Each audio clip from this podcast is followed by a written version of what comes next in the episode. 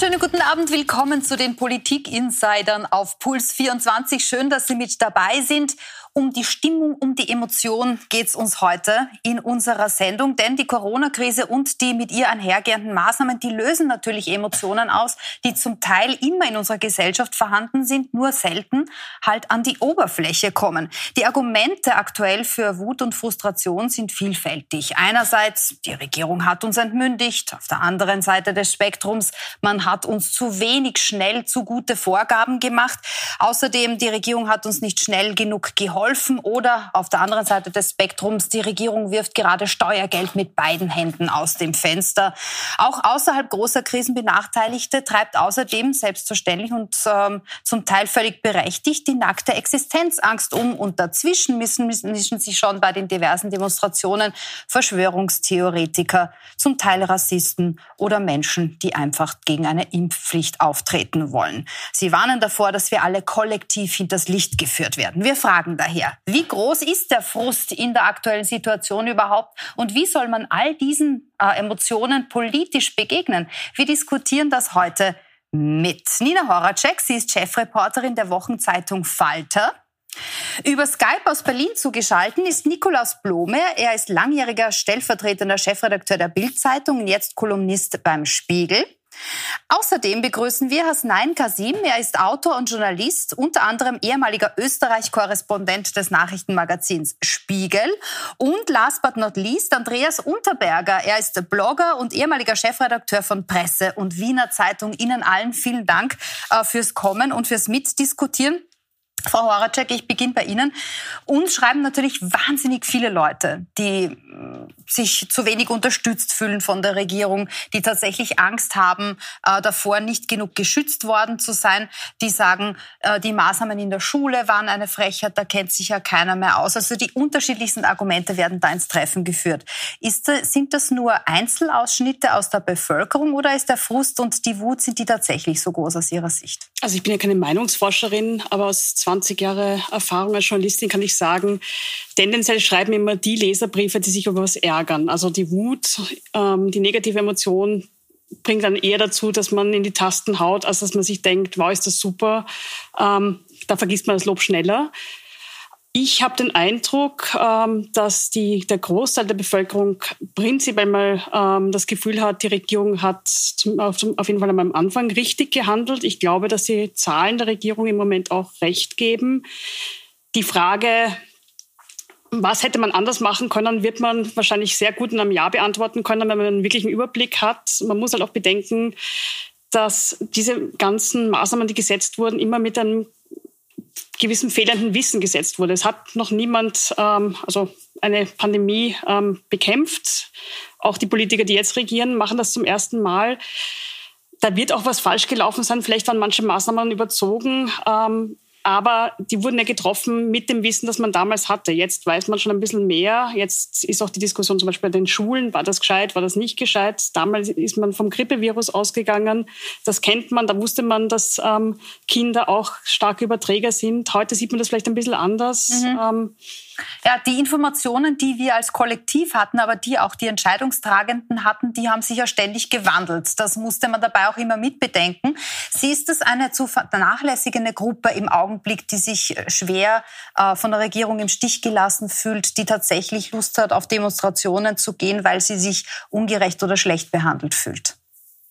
Die Frage ist, ob, ob, das, äh, ich habe die Frage nicht ganz verstanden. Sie meinen, ob das, äh, ob die, ob das sind es tatsächlich nur ganz wenige innerhalb der Bevölkerung, die jetzt Nein. wütend oder frustriert Nein. sind? Äh, es sind, glaube ich, nicht wenige. Ich glaube, jeder von uns hat irgendwie auch schon das Gefühl, oh, das ist aber wirklich nervig, es ist anstrengend. Also jeder spürt ja irgendetwas. Äh, sei es als, als Vater, als Mutter, dass man irgendwie Schwierigkeiten hat, wie versorge ich das Kind. Das Homeschooling funktioniert nicht. Aber diejenigen, die wirklich ähm, haarsträubenden Blödsinn reden, und die gibt es, das ist, würde ich sagen, eine kleine Gruppe, die natürlich größer dargestellt wird, als sie ist, weil allein schon, dass man über sie berichtet und wahrnimmt, ähm, macht sie zu etwas Größerem, als sie ist. Aber es gibt sie und man muss äh, schon genau darauf achten, denn das hat ja Konsequenzen. Verschwörungstheorien haben immer Folgen. Das, was Leute sagen, äh, hat Konsequenzen. Das sieht man bei anderen Themenfeldern ja auch. Bei, bei Rassismus sieht man das. Man sieht das jetzt auch in diesem Fall. Also das kann dazu führen, dass Leute irgendwie etwas tun oder handeln, was inakzeptabel ist. Also insofern ist es schon richtig, dass man darüber berichtet. Aber ich glaube nicht, dass das jetzt äh, die Debatte dominiert. In ganz großen Zügen geht die Aufregung ja eher dahin, dass Menschen meinen, sie würden zu spät zu wenig Hilfsgelder ähm, überwiesen bekommen oder dann auch so Mini-Aufreger, äh, wo man zum Beispiel ein Foto vom ähm, Wirtschaftskammerpräsidenten Harald Mara sieht, wie er eine Magnum-Flasche in Händen hält und die Bevölkerung auffordert, doch wieder mehr zu genießen oder Christine Aschbacher, ähm, die einem Baby symbolisch einen Hunderter in die Hand drückt. Ähm, sind das Stürme in, in Wassergläsern? Würden Sie das so einschätzen, Herr Unterberger? Also diese beiden Dinge sind sicher rein äh, journalistisch-mediale Themen, die äh, in der Bevölkerung nach 24 Stunden äh, vergessen sind. Aber ich bin überraschenderweise weitgehend mit Ihnen einer Meinung, dass der Großteil der Österreicher am Anfang zu 80 Prozent überzeugt war, die Regierung handelt richtig, da ist etwas Gefährliches, was wir nicht im Griff haben und daher äh, je energischer die Regierung einzuschreiten schien, umso äh, stärker äh, waren die Menschen begeistert. Hat sich auch an den Meinungsumfragen für die beiden äh, Regierungsparteien gezeigt, während alle anderen dreien äh, hinuntergefallen sind, hat sich auch in vielen anderen Ländern gezeigt, nicht in allen, aber in den meisten, dass die Regierung, wenn sie äh, Führung gezeigt hat. Und Führung zu zeigen ist immer eine, äh, etwas, was die Menschen erwarten, dass das sehr erfolgreich angekommen ist.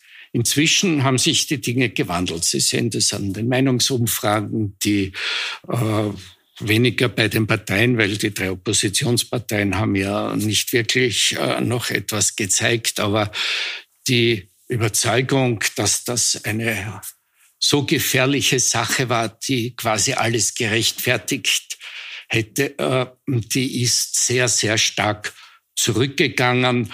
Und natürlich, jetzt tauchen immer mehr die konkreten Nachteile auf, die konkreten Schäden für die Wirtschaft. Ja, die einen fühlen sich benachteiligt, weil es zu spät mhm. kommt. Ich hätte die gerade im Hinblick auf die Wirtschaft die viel größere Sorge, dass man durch einen leichtfertigen Satz, whatever it takes, was immer es kostet, eine unendliche Flut an Ansprüchen losgetreten hat, die nicht mehr einzudämmen sein wird. Und das wird uns noch Jahre sehr, sehr problematische Folgen beschaffen. Mhm, also genau das Gegenteil von dem, was in unserem Postfach landet, haben Sie ähm, eher die Befürchtung, dass zu viele Leute zu viel Ansprüche jetzt äh, stellen können. Dazu ich habe nicht die Ansprüche, ich halte die Ansprüche für legitim. Das ist Demokratie, äh, dass die Regierung mit solchen Ansagen diesen Ansprüchen einmal scheinbar Tür und Tor geöffnet hat, halte ich für das mhm. große Problem, weil jetzt jeder kommt, auch Leute, die überhaupt keinen Schaden erlitten haben, äh, erheben jetzt Ansprüche und das wird ziemlich schwer sein einzudämmen. Ähm, Ansprüche auch von Leuten, die ähm, womöglich, das kommt, das hören wir ja auch immer wieder jetzt zwischendurch, die womöglich auch ohne die Corona-Krise in Schwierigkeiten gekommen wären. Vor allem Unternehmerinnen und Unternehmer sind da jetzt gefragt. Ähm, das hätte man so nicht machen dürfen, da hat man den Topf zu weit aufgemacht, hören wir jetzt.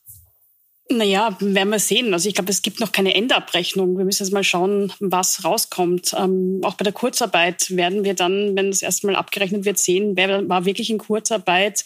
Ich kenne auch Unternehmer, die haben ihre Mitarbeiter an, angemeldet zur Kurzarbeit, sind aber dann draufgekommen, es ist eigentlich eh wahnsinnig viel zu tun und werden das jetzt nicht beziehen. Also ich aber dass der Staat da einspringen muss und dass sehr viele Leute unschuldig in eine sehr schwierige Situation gekommen sind, ist ein Faktum. Und natürlich ähm, gibt es Unternehmen, die vorher schon gekämpft haben. Die können aber für dieses Virus auch nichts dafür. Und natürlich kommen die schneller ins ähm, Strudeln und man muss natürlich auch eine Gesamtrechnung machen. Es geht jetzt nicht darum, die einzelnen Unternehmen zu retten, sondern es geht auch darum, dass das ganze Wirtschaftskreislauf weiterläuft. Und ähm, da finde ich schon klug, jetzt zu investieren? Also wann, wann soll der Staat investieren, wenn nicht in so einer Situation? Äh, nun, jetzt, Sie haben es richtig, ja? So ist es in Deutschland übrigens auch. Es waren 10 Millionen ähm, Menschen für Kurzarbeit angemeldet. Und jetzt im ersten Monat, was wirklich hat, waren es dann tatsächlich sieben, die das Geld bekommen haben. Sieben Millionen. Eine unfassbare Menge, mehr als je zuvor. Äh, knapp das Vierfache dessen, was es bei der Wirtschafts- und Finanzkrise 2008, 2009 in Deutschland war. Aber man hat so doch das Gefühl, oder wird das Gefühl nicht ganz los, dass eigentlich zumindest in der Bundesregierung äh, in Deutschland niemand mehr so ganz genau Buch führt, was da eigentlich schon alles ausgelobt worden ist. Ähm, heute sind Verhandlungen, wahrscheinlich laufen sie noch, ähm, Verhandlungen über ein weiteres Konjunkturpaket. Und da meldet jetzt jeder an, was er schon immer mal anmelden wollte. Die SPD möchte ein Entschuldungsprogramm für Kommunen haben. Das hat mit Corona vergleichsweise wenig zu tun. Ein, ein anderer Teil der CDU möchte gerne 300 Euro pro Kind auswerfen, kann aber auch nicht genau erklären, warum. Außer, dass es irgendwie nett wäre, mal jedem Kind 300 Euro in die Hand zu drücken. Also wir brechen jetzt langsam aber sicher die Dämme, muss man sagen, finde ich. Ähm, und ähm, ich habe nicht das Gefühl, dass weder in Österreich noch in Deutschland die Regierung im Moment genau weiß, was sie eigentlich erreichen möchte mit dem Konjunkturprogramm. Wollen sie die Wirtschaft meinetwegen in Richtung Naturschutz, Klimaschutz, äh, ökologisch umbauen und das incentivieren mit viel Geld? Oder wollen sie einfach nur die Konjunktur kickstarten, die Jobs retten? Wenn es letzteres wäre, dann wäre die Auswahl der Instrumente vergleichsweise einfach. Ich glaube aber, es geht irgendwie um beides und keiner weiß ganz genau, was das Wichtigere von beiden ist. Also da gehen ja die Meinungen wirklich äh, in der Natur der Sache liegt das ja bis zu einem gewissen Punkt äh, krass auseinander. Die einen sagen gerade jetzt muss man in sozialen Frieden äh, investieren und man kann ja auch mehrere Ziele verfolgen, nämlich äh, Konjunkturbelebung mit Klimaschutz verbinden, indem man Green Jobs schafft zum Beispiel oder mit den Konjunkturmaßnahmen auch dem Rechnung tragen, was sich in der Krise gezeigt hat, nämlich mhm. dem Gender Gap, den es immer noch gibt äh, bei Einkommen oder auch bei der Besetzung einzelner Berufe. Hilfe. Kann man das nicht alles in ein Konjunkturpaket packen und damit auch quasi den sozialen Frieden sogar noch erhöhen im Vergleich zu vor der Krise? Ich glaube, das wird schwer, weil nehmen Sie ein Beispiel ganz konkret. In Deutschland wird sehr gestritten, vielleicht auch in Österreich, ähm, über eine Kaufprämie für Autos, also für Neuwagen. Das hat 2008, 2009, noch einmal daran erinnert, ganz gut funktioniert. Hat man 5 Milliarden staatlicherseits ausgegeben und hatte nachher dadurch Kaufe, Käufe, Konsum getriggert in sehr kurzer Frist von 25 Milliarden Euro. Ähm, zwei Millionen neue Fahrzeuge. Und ähm, das hat sich gelohnt, weil es die Konjunktur, wenn man so will, wie ein Strohfeuer angezündet hat. Und dann hat sich dieser Brand aus, also der positive Brand, wenn Sie so wollen, die Belebung ausgebreitet in der gesamten Wirtschaft. Das hat sich wirklich bewährt gemacht. Aber man kann sehr stark dagegen argumentieren, das ist nicht ökologisch. Wir wollen das auf E-Fahrzeuge fokussiert wissen. Wir wollen das nicht auf große Autos, die viel Sprit schlucken, ausgeteilt sehen, etc. etc. Dann haben Sie einen echten Widerspruch zwischen einer tatsächlich schnell wirksamen Kaufprämie für Autos, sofortiger Konsum regt sofort die Konjunktur an, sicher Jobs und dagegen stehend eine eher langfristig wirkende ökologische Umsteuerung, die aber nicht sofort Jobs schafft, mhm. weil eben diese Kaufprämie dann anders gestaffelt wäre. Ähm, und E-Autos, so viele gibt es gar nicht, dass das die Konjunktur anfeuern könnte wie im Vergleich zu normalen Autos. Also das ist ein echter Widerspruch, da müssen Sie sich schon entscheiden. Mhm. Muss man nicht auf einer reinen Gerechtigkeitsebene sagen, als äh, Bevölkerung haben wir den Anspruch, wenn wir so extremen Maßnahmen folgen, wie zum Beispiel den Geschäftsschließungen, dass ich dann für eine Maßnahme, die ich von der Regierung verordnet bekomme, einen Ausgleich kriege, unabhängig davon, ob ich ein äh, toller Entrepreneur vorher war oder wie meine Zahlen ausgesehen haben oder ob ich davor so toll gewirtschaftet habe, Herr Unterberger. Ja, das sind natürlich Wünsche an den Weihnachtsmann. Jeder hat Anspruch, jeder ist unschuldig. Äh, nur woher kommt das Geld her? Wir haben das größte, äh, die größte Reduktion der Wirtschaftsleistung. Und jetzt, statt dass man alles darauf konzentriert, wenigstens diese minus sechs, sieben, wie viel Prozent es auch immer sein werden, äh, bald wieder äh, auszugleichen, werden noch und noch Ansprüche äh, draufgesattelt. Sie haben gleichsam die, halbe Inhaltsverzeichnis aus dem linken Wunschkatalog. Jeder hat Anspruch auf Entschädigung, weil die Geschäfte zu haben. Äh, ökologisch, Gender, alles Mögliche. Ja, wenn wir alles für Dinge, die man vorher, egal wie man sie beurteilt, schon vorher zu wenig Geld haben. Jetzt, wo uns seit zum Beispiel 38 Milliarden zusätzlich fehlen. Jetzt packt man die noch drauf. Die Logik ist mir fremd, die kann ich nicht teilen, aber ich äh, lasse sie über, Ihnen gern über zu erklären.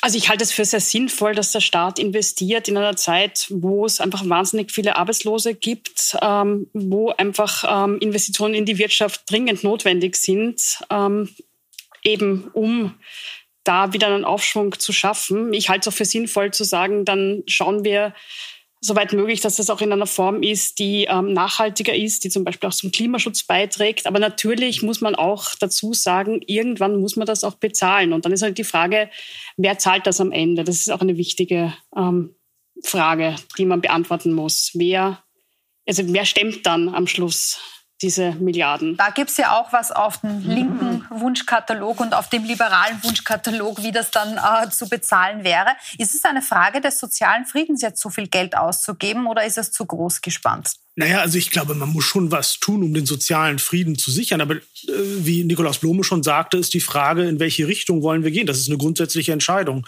Ich persönlich finde es, wenn ich jetzt meinen darf, äh, ist absurd, äh, eine jahrelang von, von ökologischer Wende zu reden, von wir setzen auf äh, E-Mobilität, wo auch noch nicht wirklich klar ist, ob das äh, wirklich das Gelbe vom Ei ist. Ja, wir wissen nicht, was wir mit den Batterien machen und so weiter. Aber jetzt zu sagen, wir fördern mal wieder schnell, damit wir die Konjunktur Konjunktur äh, hochkriegen, äh, diese ganzen alten Kisten, diese großen SUVs und die Spritschleudern, finde ich absurd. Also es, es, erschließt sich mir nicht. Ganz abgesehen davon, wer profitiert denn davon? Klar, Autoindustrie ist gerade in Deutschland Schlüsselindustrie, die Industrie schlechthin, sichert Arbeitsplätze, das stimmt alles. Äh, aber ich meine, es kauft eine ganz bestimmte Gruppe Autos, aber die Allgemeinheit finanziert es. Und ähm, also insofern ist es so ganz schlüssig ist mir das nicht. Man muss schon gerecht äh, darüber diskutieren oder beziehungsweise gerecht verteilen. Und das kann nicht sein, irgendwie Autoindustrie wird gerettet, koste es, was es wolle. Und bei den anderen, bei der Kultur und so weiter, ach ja, naja, da schauen wir mal. Mhm. Äh, schauen wir uns doch, gehen wir wieder eine Ebene weiter und schauen wir uns an zu denen, die äh, nicht nur unzufrieden sind, sondern auch äh, zum Teil Angst zu haben scheinen und die sich dann ähm, auf Demonstrationen äh, wiederfinden. In Wien gab es bisher nur eine nennenswerte, vor zwei Wochen circa organisiert äh, von den Freiheitlichen. Und da ist ja eine illustre Mischung aus ähm, Menschen, die einfach nur wirtschaftlich Angst haben, also Existenzangst haben, bis hin zu Menschen, die glauben, dass Bill Gates uns allen Chips installieren möchte, war da wirklich die ganze Bandbreite an Menschen mit dabei. Äh, ähnlich sieht's ja in Deutschland aus. Herr Blome, wie stark muss man diese Demonstrationen dann dennoch ernst nehmen? Erstens, mengenmäßig sind sie vernachlässigbar. In Wien waren 500 Menschen circa, auch in Deutschland waren es immer weniger, als die Organisatoren sich selber erhofft hatten. Ähm, muss sich die Politik mit diesen Leuten befassen? Also ich glaube, das ist Politik, sich mit diesen Leuten zu befassen, weshalb ich jedem Politiker raten würde, dann also seinem Geschäft nachzugehen namens Politik, dass die Zahl der, hm, dass die Zahl der Teilnehmer klein war oder kleiner war, hing, muss man ehrlicherweise sagen, natürlich vermutlich auch damit zusammen, dass ähm, in Deutschland solche Art Demonstrationen zahlenmäßig stark begrenzt sind. Also man darf sich nur bis zu einer gewissen Größe von Gruppe unter freiem Himmel für Demonstrationen versammeln. Zumindest galt das in den vergangenen Wochen. Das lockert sich jetzt von Bundesland zu Bundesland unterschiedlich, äh, aber relativ schnell. Insofern wird man sehen, ob da auch größere Tausende, Zehntausende Leute zusammenströmen, wie das 2015 16 dann der Fall war, als es um Zuwanderung, kulturelle Unterschiede, Flüchtlinge und so weiter ging, als schon einmal, wenn man das vergleichen kann, und das ist umstritten, aber ich würde das ganz gerne vergleichen, als schon einmal mit äh, es am Anfang wirklich irre waren damals bei einer Neonazis, Fremdenhasse, ich weiß nicht, wer sich da alles gesammelt hat in einer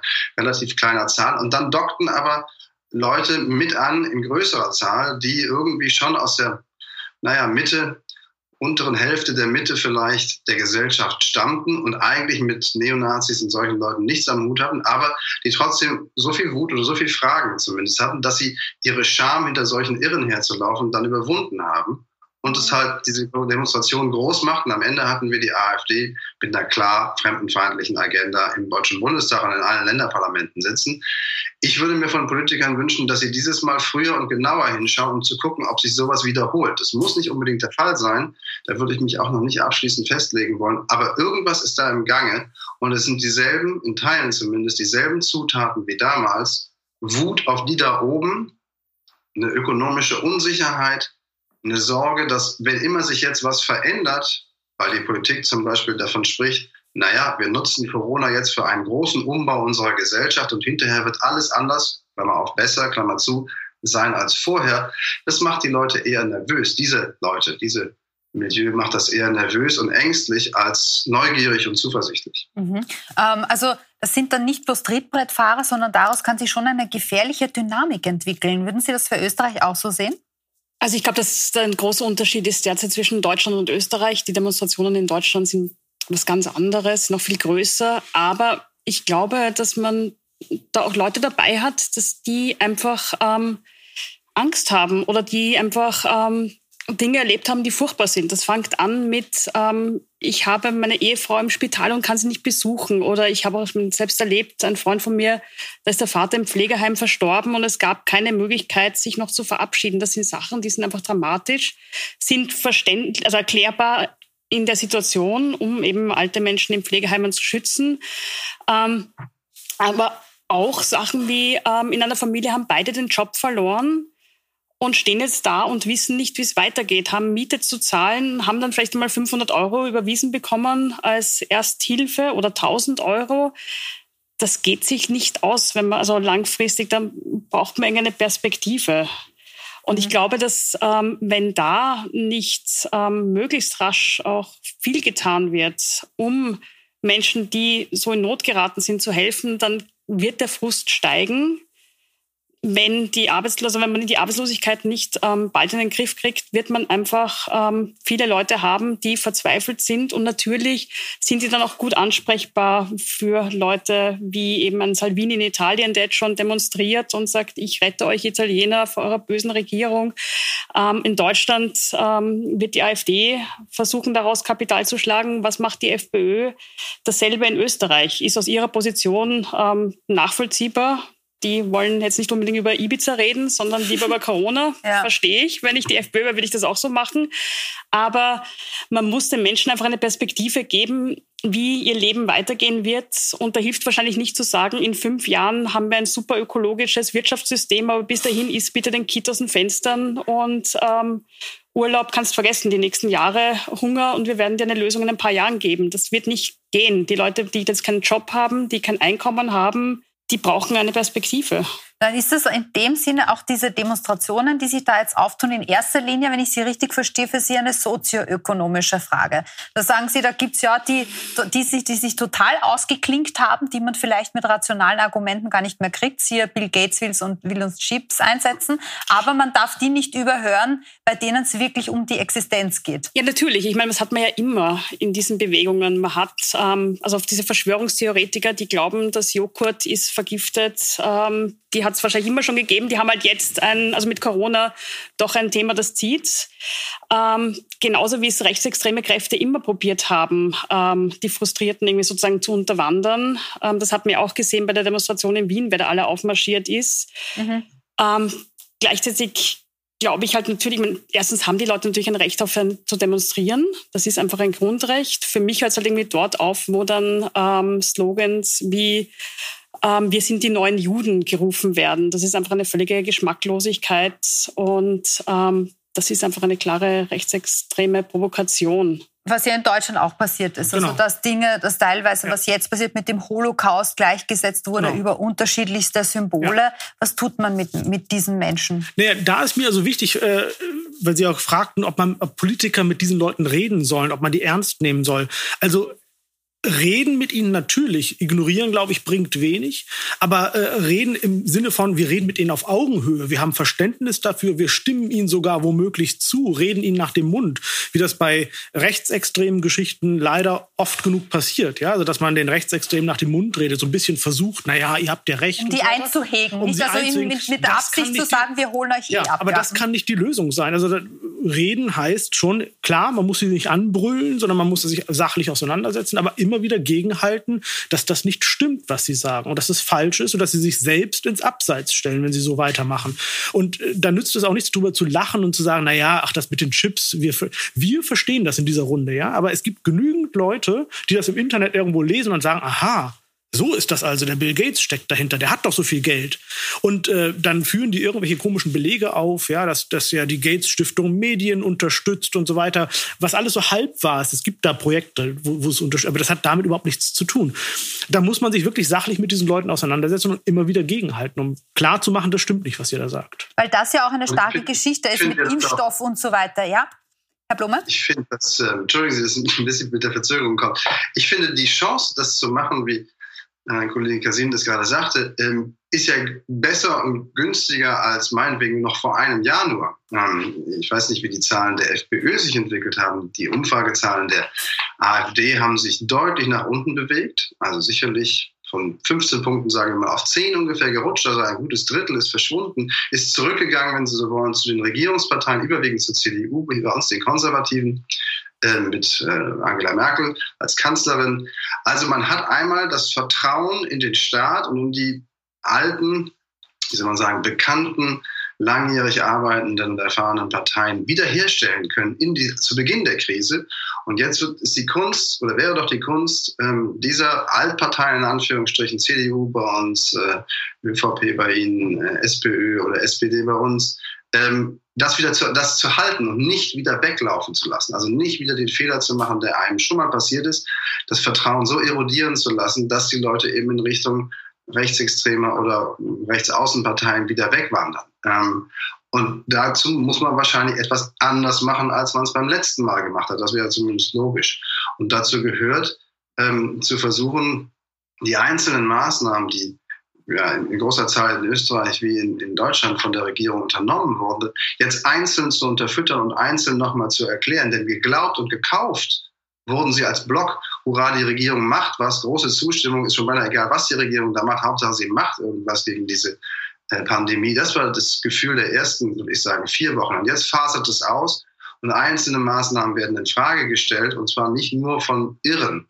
Ähm, also man kann schon fragen, ja ob die Schulen wirklich so lange geschlossen werden müssen und darauf jetzt richtig einzugehen und jede einzelne Maßnahme nochmal zu unterfüttern. Das fände ich wäre ein Herangehen, wobei man den Rechtsextremen nicht in den Hintern kriechen muss, aber den Leuten, die da auch mit rumstehen, denen sollte man schon ein paar mehr Erklärungen liefern als bislang. Ich glaube auch, dass es mhm. sehr viel Transparenz jetzt braucht, ähm, um einfach den Leuten nochmal zu sagen, okay, das war die Maßnahme, deswegen haben wir sie gesetzt, das ist der Stand jetzt. Genauso wie man gern genauer wissen möchte, diese Summen, die jetzt fließen, die ja kaum vorstellbar sind in ihrer Größe, einfach mal ganz klar nochmal zu sagen, okay, das ist angekommen, das ist passiert, das hat, sagen, das war der Effekt davon. Dass das nicht einfach so wirkt, wie jetzt wird das Füllhorn aufgerissen und es weiß eh keiner, wo es hinrinnt, sondern ich glaube, dass das gut wäre, dass man wegkommt. Das in Österreich war es ganz stark auch mit diesen permanenten Pressekonferenzen, wo ähm, am Tag bis zu, ich weiß nicht, drei, vier Auftritte hatte, wo wieder was verkündet wurde das ist jetzt auch Gott sei Dank im Auslaufen langsam. Ähm, jetzt ich meine, gut, da verdrehen immer alle die Augen, aber es scheint ja gewirkt zu haben, wenn man den Umfrageergebnissen glaubt, dann äh, ist es, es ist ja immer noch eine Aber es ist ja immer so, dass in einer, sagen, in einer Krisensituation orientieren sich die Leute eigentlich immer an den Regierungen sozusagen. Das ist meistens so, dass in der Situation die ähm, die Umfragewerte steigen, ist in den allermeisten Fällen so. Die Frage ist jetzt, wie geht es langfristig weiter? Und mhm. ich glaube, dass da schon wichtig ist, nochmal klar zu erklären, was wird, was zahlt der Staat, warum zahlt er das, wer bekommt's und wie geht es dann weiter? Mhm. Also die klassischen Parteien sind jetzt, äh, gut, in Österreich passt nicht ganz, weil die Grünen zum ersten Mal Regierungspartei sind. Aber wie schafft man es denn, dass diese Zustimmung erhalten bleibt und nicht nach rechts zum Beispiel abwandert? Ist ehrlich gesagt nicht meine Sorge, ist die Sorge der Parteien, wenn sie die Zustimmung behalten. Äh, außerdem gehen sie äh, bei den Parteien auch zurück, aber noch mehr gehen sie in der Überzeugung zurück, dass das alles richtig und notwendig war. Und ich glaube, diese Konzentration, dass da ein paar Spinner dabei waren, die Bill Gates und, und Chips oder so äh, Theorien verzapfen. Äh, der viel breitere äh, Kreis sind jene, die frustriert, verärgert, voll Zorn daheim sitzen, denen das Geschäft eingebrochen ist, Hoteliers, Gastwirte. Wir haben jetzt eine Öffnung und die Leute kommen trotzdem nicht, die Gäste, weil sie verängstigt sind. Gehen Sie durch die Wirtshäuser und Restaurants in Wien. Das ist also jetzt seit zwei Wochen, sind die schockiert. Jetzt dürfen wir und es fühlt sich nicht. Es ist im Handel, es ist in vielen anderen das ganze Veranstaltungsbusiness. Das sind Hunderttausende Existenzen bedroht, ob sie jetzt Arbeitslosenanspruch haben, aber Unternehmer hat ja keinen Arbeitslosenanspruch. Äh, da gibt's wirklich große Probleme und, und das jetzt zu tun hat, da gibt es Rechtsextreme und das sind ja Irre und alle anderen sind hellauf begeistert. Das ist aber... Aber das hat aber keiner gesagt. Also das es ist nicht bei Ihnen. Sie waren die lobenswerte Ausnahme hier, erlaube ich mir äh, zu sagen. Aber das ist schon bei äh, ein paar äh, Aussagen angekommen angeklungen. Das sind nicht lauter Irre und dann gehen halt 500. Ich weiß nicht, wie viel es war. Ich war seit meinem 19. Lebensjahr auf keiner Demo, mhm. weil ich immer glaube, dass da kommt was Irrationales mit hinein. Aber man muss erkennen, wir haben ein Problem und wir haben ein Riesenproblem auf dem rechtlichen. Wir haben durch zahllose Verordnungen, die wichtigsten Grundrechte abgeschafft. Wir regen uns über Ungarn auf und bei uns waren es einfache Verordnungen eines, Just, eines Gesundheitsministers, der heute ein Pauschalgesetz im Parlament hatte, das ihn dazu befähigt. Wir haben äh, und wir haben schlechte Verordnungen, die müsste man auch im Detail analysieren. Wir haben einen Bundeskanzler, der gesagt hat, das sind juristische Spitzfindigkeiten. Da dreht's mir, pardon, zumindest als Jurist, mhm. den Magen um. Wir haben in der Wirtschaft die größte Krise seit dem Zweiten Weltkrieg. Und das macht mir enorme Sorgen und wir haben es von den Schulen, irgendwer hat es angesprochen, die Schulen, ich meine, die Autokaufprämie ist ein rein deutsches Problem, das ist nicht unser Problem, aber wir sollten vielleicht diskutieren, warum zahlen wir sieben, wahrscheinlich ist ja noch nicht fix, 700 Millionen für die äh, Filiale der deutschen Lufthansa in Österreich, die null eigenen ständige österreichische Identität mehr aufweist in Wahrheit. Also das sind die, die österreichischen Themen, die man viel mehr diskutieren Aber das war das, was ich mit Transparenz gemeint habe. Also ich finde, das sind Sachen, die müssten wir jetzt wirklich breit diskutieren, damit, also 700 Millionen für die Lufthansa zur Auerrettung, das ist einfach wahnsinnig viel Geld, wo man einfach eine, sagen, würde ich mir wünschen, eine breite öffentliche Debatte haben sollte. Sollen wir es da, ist das gescheit, das so zu machen? Wenn ja, und wenn ja, warum? Gleichzeitig ist mir aber auch klar, ähm, dass wir in so einer Situation jetzt nicht die Zeit haben, jetzt mal ein halbes Jahr zu diskutieren, was die besten Maßnahmen sind, um die Wirtschaft zu retten, weil dann ist alles mausetot. Also ich sehe da ein bisschen diesen Widerspruch. Einerseits ähm, würde ich mir wünschen, dass wir viel mehr diskutieren, dass es sagen, und ich glaube auch, dass das die einzige Möglichkeit ist, dass die Bevölkerung mitgeht langfristig, dass einfach informiert wird, dass ähm, auch sagen die Opposition eingebunden wird in diese Diskussionen, dass man das wirklich ähm, breit diskutiert. Gleichzeitig glaube ich, es muss sehr viel sehr schnell passieren, mhm. weil die Wirten können jetzt nicht noch drei Monate warten, bis man ähm, dann sperren sie sind sie eh schon alle weg. Ja, und ich finde, man muss auch, also das nicht un, ich möchte nicht unwidersprochen stehen lassen, dass Sie sagen, so handstreichartig sind die Grundrechte abgeschafft worden und das dann auch noch mit Ungarn zu vergleichen. Ich finde, das kann man weder in Österreich noch in Deutschland in irgendeiner Weise mit Ungarn vergleichen. Ja, es sind natürlich Grundrechte eingeschränkt worden. Ja, wenn ich mir die Demonstranten in Deutschland anschaue, die dann sagen, ich habe Reisefreiheit und ich darf nicht mehr nach Mallorca. Ja, ich kann das verstehen, dass man frustriert ist, vor allem wenn man schon gebucht hat und das Geld nicht wieder kriegt. Kann ich verstehen. Aber äh, dass diese Grundrechte eingeschränkt wurden, hat gute Gründe und ich finde, die sind sehr transparent erklärt worden. Im Übrigen im deutschen Grundgesetz wird es auch erklärt. Unter anderem darf Freizügigkeit eingeschränkt werden zur Eindämmung von Seuchen. So. Ähm, darüber kann man streiten, man kann das doof finden und so weiter und so fort. Aber das jetzt zu vergleichen mit Ungarn finde ich äh, unredlich. In Ungarn sind genauso die Grundrechte eingeschränkt worden. Ganz die Meinungsfreiheit, ich finde es für völlig absurd, dass im Bundeskanzleramt ist ja jetzt wieder still geworden darum, eine Polizeischüler Einheit äh, auf die Jagd nach äh, Fake News geht. Also was die Meinungsfreiheit damit äh, zu tun hat, genau das, was mindestens zwei, glaube ich, der Anwesenden gesagt haben. Wir müssen viel mehr diskutieren, Transparenz und dann tun wir die Meinungsfreiheit einschränken. Wobei man das sagen muss, also sagen, diese also Aktion habe ich auch keine, äh, in Österreich war. Ich kann nur sagen, in Deutschland ist es nicht passiert und ich meine auch mich nicht erinnern zu können, dass in Deutschland eine Verordnung erlassen worden ist, worden sei oder überhaupt auch nur möglich gewesen wäre, die wie in Ungarn Presseberichterstattung unter Kuratel steht, wenn es irgendwie ähm, gesundheitsgefährdende Berichte gibt. Und ich glaube, das war der Passus, mit dem man mittlerweile in Ungarn, zumindest solange das gilt oder galt, jedem Medium an den Kragen konnte, regierungsseitig. Ähm, irgendwas schrieb, was der Regierung nicht passte. Das ist in Deutschland wirklich weit entfernt. Ich würde das nicht so gerne gleichgesetzt haben. In Österreich sind Sachen aus dem Internet verschwunden, die äh, ich nicht teile, aber ich finde das extrem bedenklich. Ein Kurierinterview mit dem Lungenfacharzt, der den äh, ehemaligen Bundespräsidenten Glestil behandelt hat, war nicht da. Ein äh, Video, das der Herr Bonelli, ein, ein Psychotherapeut oder Psychiater hineingestellt hat, war plötzlich plötzlich nicht mehr zugänglich. Das macht. Okay, aber da müssten wir jetzt in den konkreten Fällen, die kenne ich jetzt nicht, aber müssen wir sich genau anschauen, wer hat das runtergenommen. Weiß ich nicht. Aber Nein. was in Österreich nicht passiert ist, ist, dass zum Beispiel das Parlament quasi de facto ausgeschalten wurde. Das Parlament ähm, in Österreich war die ganze Zeit über im, also aktiv. Ähm, es wurde die Demokratie nicht abgeschafft, in Österreich überhaupt nicht. Es wurde quasi, die Leute sind zu Hause geblieben. Und was ich auch ganz wichtig finde, das Ganze war zeitlich begrenzt. Und es wurde, war von Anfang an klar, das ist jetzt eine Maßnahme, die hat ein Ablaufdatum und die hat auch einen Sinn. Und das, also, und das Ergebnis äh, zeigt ja, wenn wir anschauen, wir haben jetzt eine sehr, sehr geringe Zahl an Menschen, die im Spital sind.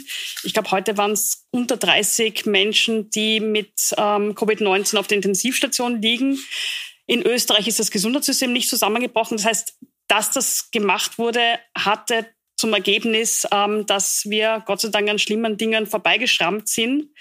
Das Problem ist natürlich, dass jetzt viele Leute sagen können, na, das war ja eh nix. Ähm, wie gemein war das, dass diese Maßnahmen gesetzt wurden? Es, wir sind nicht äh, das war nicht eh nix, aber wir übersehen all die anderen schlimmen Dinge, die passiert sind. 40 Prozent weniger Herzinfarkte angeblich, bis zu 80 Prozent weniger Schlaganfälle. Da haben wir versteckte, auch im rein gesundheitlichen Probleme. Ich habe jetzt gar nicht die juristischen und ökonomischen Probleme, wo natürlich auch von den Depressionen, die durch Jobverlust, Firmenverlust entstehen, auch, auch die ins Psychologische und in die Mortalität hineingehen. da bin ich bei Ihnen, es wird Sachen gegeben haben, die passiert sind, die nicht gut waren. Ich sehe nur nicht die Alternative. Also ich glaube nicht, dass es Plan A gegeben hat, der hat geheißen, wir bleiben zu Hause, die Wirtschaft bricht zusammen und ähm, es bleiben viel mehr Leute gesund, als wenn wir einfach so weitergemacht hätten. Und es gab aber nicht daneben Plan B, ähm, wir lassen alles so und dann hätte die Wirtschaft überlebt. Das glaube ich einfach nicht. Also auch wenn man nach Schweden schaut, auch in Schweden kracht die Wirtschaft und es ist nicht so, dass Schweden, das einen anderen Weg genommen hat, ähm, jetzt besser dasteht als Österreich. Ich glaube aber insgesamt werden wir erst in einem Jahr es halbwegs mal beurteilen können. Ich glaube, dass das schwierig ist jetzt. Herr Blome, meinen Sie jetzt, worüber wir jetzt langsam reden, sind die Kollateralschäden, die sich ergeben haben, wo sich ja jetzt auch ähm, Beispielsweise die Patientenanwaltschaft, was heute in Österreich gemeldet hat, die eben, äh, was gerade von Herrn Unterberger ins Treffen geführt wurde, erzählt hat, gut, es wurden Patienten, die sonst als Akutpatienten eingestuft worden wären, im Spital nach Hause geschickt ähm, und ihre Gesundheit sei dadurch gefährdet gewesen und eben auch äh, dringend notwendige Operationen seien da ähm, verschoben worden. Kommt jetzt die Phase, wo diese massive Zustimmung zu den Maßnahmen, die es anfangs gab in Deutschland wie in Österreich, die im Zuge des Coronavirus dieser Krise gesetzt wurden, wo dies so sukzessive in Frage gestellt werden? Das wird mit Sicherheit kommen, aber ich glaube eben nicht als Block aller Entscheidungen, sondern sehr unterschiedlich. Ähm, ich glaube, in Deutschland, zumindest versichert das der hiesige Gesundheitsminister, äh, ist niemand mit einer akuten Krankheit abgewiesen worden oder mit einem akuten Herzversagen abgewiesen worden, komm wieder, wenn Corona vorbei ist, vorausgesetzt du lebst dann noch. Das sei nicht passiert. Aber ich glaube ganz gewiss, dass viele Leute bestimmte Untersuchungen rausgeschoben haben, aus Sorge, sich in eine Praxis zu begeben und sich dort anzustecken. Also dass die Menschen selber aus Sorge vor der Pandemie, vor der Ansteckung sich vielleicht dann, wenn sie es irgendwann einmal rückblickend betrachten, sich nicht besonders klug verhalten haben. Oder aber, wie Sie jetzt ja gerade eben selber erwähnt haben, ähm, die Restaurants sind offen, die Leute gehen trotzdem nicht rein. Ähm, also da herrscht eine große Sorge und Angst vor. Und aus dieser Gemengelage war es überzogen wird man nie ganz beweisen oder falsifizieren können. Ähm, was wird aus meinem eigenen, aus meiner eigenen ökonomischen Zukunft, meinem Job, äh, dem Job meiner Frau etc. Und was, was hat das für Nebenwirkungen noch alles gehabt? Mischt sich gerade etwas zusammen, was ganz schwer nüchtern und transparent zu beurteilen ist. Noch dazu entlang einzelner Maßnahmen, besonders schwer zu beurteilen weil auch die Wissenschaft, wenn man ehrlich ist, sich nicht ganz einig darüber ist, ob Kinder nun besonders ansteckend, nicht so ansteckend oder durchschnittlich ansteckend sind. Mhm. Ähm, also in der Gemengelage ein klares Bild jetzt schon fertig haben zu wollen, halte ich für überfordernd, auch die Politik überfordernd. Aber die Diskussion wird in alle möglichen Richtungen jetzt eher beschleunigen und das wird das Vertrauen erodieren lassen, ja. Trauen Sie sich jetzt schon zu sagen, welche Maßnahmen überzogen waren? Uh die Maßnahmen der ersten vier Wochen in der äh, ja schon geschilderten Verunsicherung, man wusste nicht, was da wirklich kommt, waren überzogen. Aber wenn wir seit 16. April zweistellige Zahlen von Neuinfizierten haben, ist jetzt sechs Wochen nachher, sind wir etwas zu spät. Wir haben aber auch zu wenig gemacht. Wir haben zwei Monate vorher nichts getan, wo schon am 31. Dezember Taiwan Reisen aus China restrigiert hat und Anfang März haben wir noch Flugzeuge aus China unkontrolliert, also die Passagiere unkontrolliert aussteigen lassen. Da wir haben nicht vorgesorgt. Wobei man sagen muss, unser China war eher Ischgl, muss man sagen. ja, aber unser wir haben also, Wuhan hier nicht gebraucht. Nein, das, das war, aber Sie haben recht, das war absurd. Die Flieger sind gelandet und ich habe mir auch gedacht, dann hat es geheißen, man kontrolliert nur die Flieger aus China. Da ich mir gedacht, okay, aber wenn die über Frankfurt kommen, dann ist es ja. aber Problem. wenn der Gesundheitsminister ähm, und die Wien und niederösterreichischen Gesundheitsbehörden am Flughafen nichts unternehmen, bin ich ein bisschen zurückhaltend mit Ischgl, wo auch in den ersten Märztagen, wo am 8. März noch zum Beispiel Spanien die Regierung 75 Demonstrationen zum Weltfrauentag aufgerufen hat, am 8. März.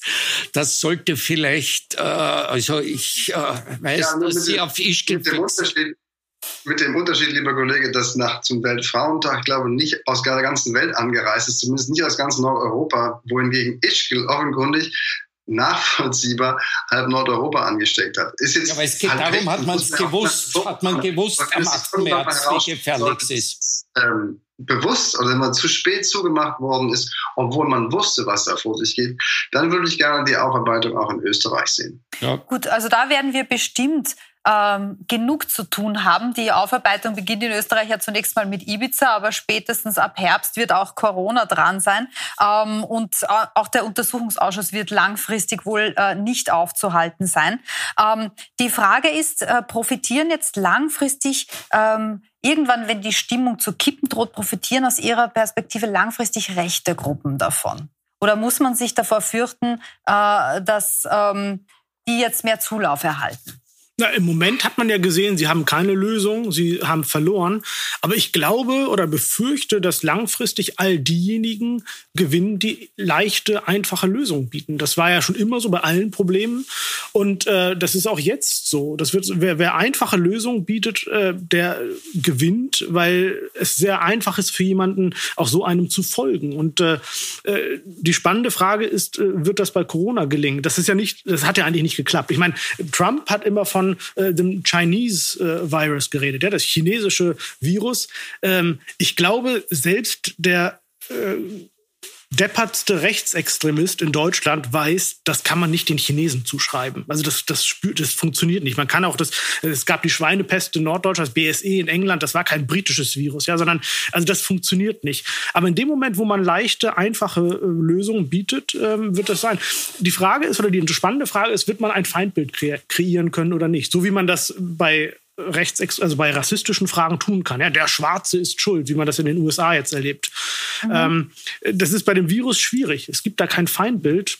Also ich kann nicht abschließend sagen, ob die Rechtsextremisten profitieren werden, aber wenn sie es schaffen, ein Feindbild zu kreieren, dann schon. Ja, im Augenblick ist das ein Feindbild sind die Maßnahmen, nicht? Also zumindest in Österreich ist es so, ähm, dass äh, das alles als eine große Verschwörung gegen die vernünftigen Menschen gesehen wird, die äh, da in die Angst hineingetrieben werden sollen. Ähm, und bis jetzt sind es ja auch nur ganz wenige Menschen, die tatsächlich den schlimmeren Verschwörungstheorien anhängen. Wird das so bleiben aus äh, langfristig, Blume? Also ich glaube nicht, dass man mit einem Aluhut auf dem Kopf äh, und dem Satz, Bill Gates will uns alle einen Chip ins Ohr impfen, wirklich eine Massenbewegung lostreten kann oder Massenbewegung hinter sich bringen kann. Das, glaub, das will ich einfach nicht glauben.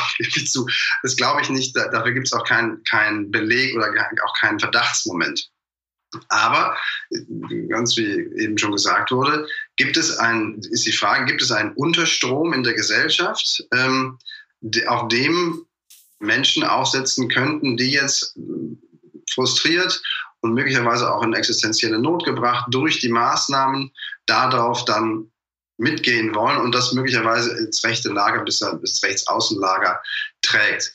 Das könnte sein, das war natürlich in der Flüchtlingskrise die Angst vor Fremden, vor dem Fremden, das und dem Fremden, zu großer kultureller Unterschiedlichkeit insgesamt oder nackter Rassismus und Ressentiment. Das war so ein Unterstrom, der war offenkundig stark genug, zumindest eine Partei in den Deutschen Bundestag zu bringen, die darauf fährt und das quasi als Beschleunigung dann 2015, 16 benutzt hat.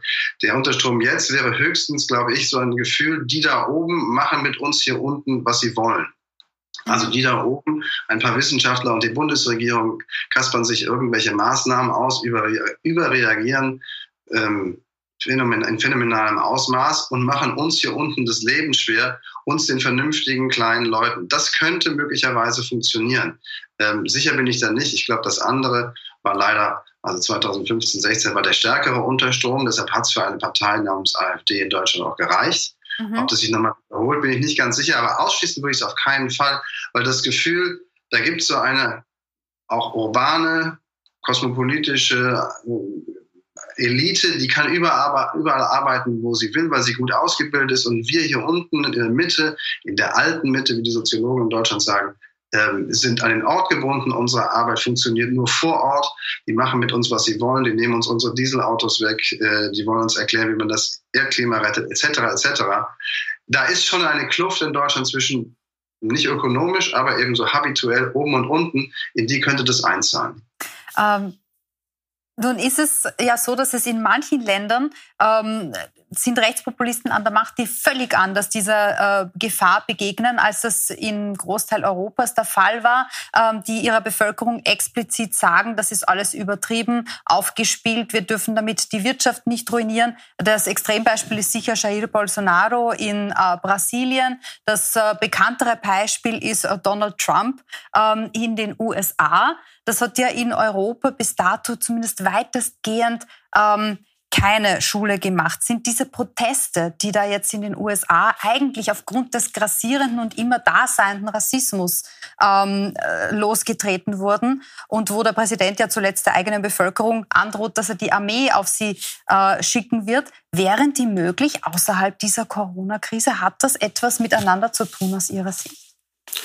Na, ich glaube, dass die Stimmung an sich jetzt aufgeheizt ist. Ja, in den USA erlebe ich ja Menschen, die völlig verunsichert sind. Äh, ich spreche mit äh, Kolleginnen und Kollegen und auch mit äh, Freunden, die in einer Situation sind, die ja wie überall in der Welt nicht damit gerechnet haben. Ich glaube schon, dass das es vereinfacht hat. Auf der anderen Seite traue ich Herrn Trump leider sehr viel zu. Also ich meine, ich glaube auch, dass das außerhalb der Corona-Zeit möglich gewesen wäre. Und das ist ja das Fatale, wenn ich mir das anschaue. Das ist diese, diese Wut, die wir erleben sind ja kein Phänomen, das es nur in Deutschland oder in Österreich gibt oder jetzt in den USA, sondern es ist ein weltweites Phänomen. Ich meine, Sie haben äh, Bolsonaro in, in, Brasilien erwähnt, es gibt es in, in Indien mit Modi haben wir einen, einen Rechtspopulisten an der Regierung, Erdogan in der Türkei, Duterte in, in den Philippinen. Das sind alles so Leute, die ähnlich ticken und denken wie, wie Trump.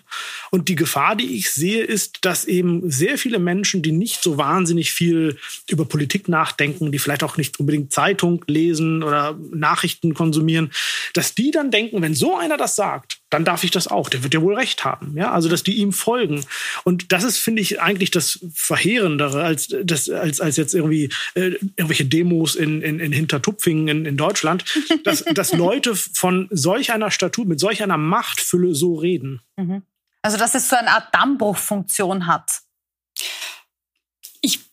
glaube, es ist einfach zu früh, so große Fragen zu beantworten. Also und bei Donald Trump denke ich mir, ähm, so wie der versagt hat in der Bekämpfung von Corona, ähm, kommt Ihnen das vielleicht auch recht zu Pass, ähm, dass jetzt die Leute ein anderes Thema haben, das sie aufregt. Und es redet eigentlich keiner mehr über Trumps ähm, miserables Corona-Management, sondern alle sprechen nur mehr über diese Demonstrationen, über den Rassismus in den USA Mhm. Vielleicht ist das, stört ihn das auch gar nicht so. Da wird abgerechnet im November, äh, wenn Donald Trump zur Wiederwahl ansteht. Ähm, ja, die großen Fragen bleiben nach wie vor offen, weil wir ja immer noch mittendrin sind und eben noch nicht in der Aufarbeitung äh, dieser Krise. Ich bedanke mich jedenfalls bei allen heute fürs Diskutieren und Ihnen vielen Dank fürs Zuschauen. Viel Spaß mit dem weiteren Programm auf Puls 24.